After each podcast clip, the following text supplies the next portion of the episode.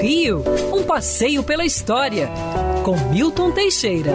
Amigo ouvinte, dia 3 de novembro de 1930, o presidente Getúlio Vargas instituiu uma lei que mudaria a história do Brasil. A mulher ganhava o direito de votar. É, até então a mulher no Brasil não votava.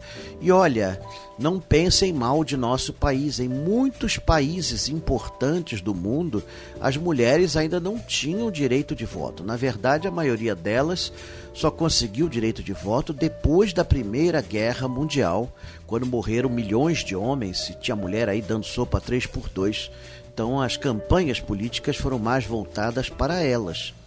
Então, portanto, não pense que nosso país era tão atrasado assim. Mas nós ganhamos, demos o direito de voto às mulheres, elas conquistaram isso. Foi vitória da nossa primeira feminista, Berta Lutz, que lutava por isso desde o final do século XIX. Mas tinha um problema, né? Elas não eram obrigadas a votar. Isso só foi instituído em 1946. Seja como for, foi um grande avanço.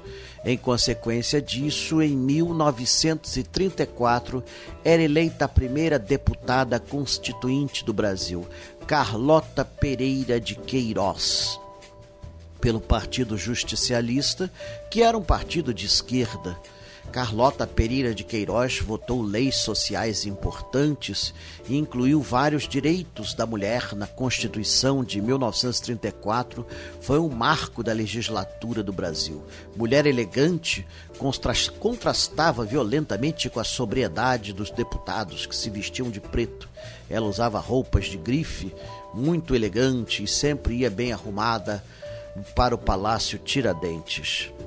Portanto, temos essa data a celebrar, 3 de novembro de 1930. Quer ouvir essa coluna novamente?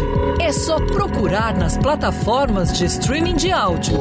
Conheça mais dos podcasts da Band News FM Rio.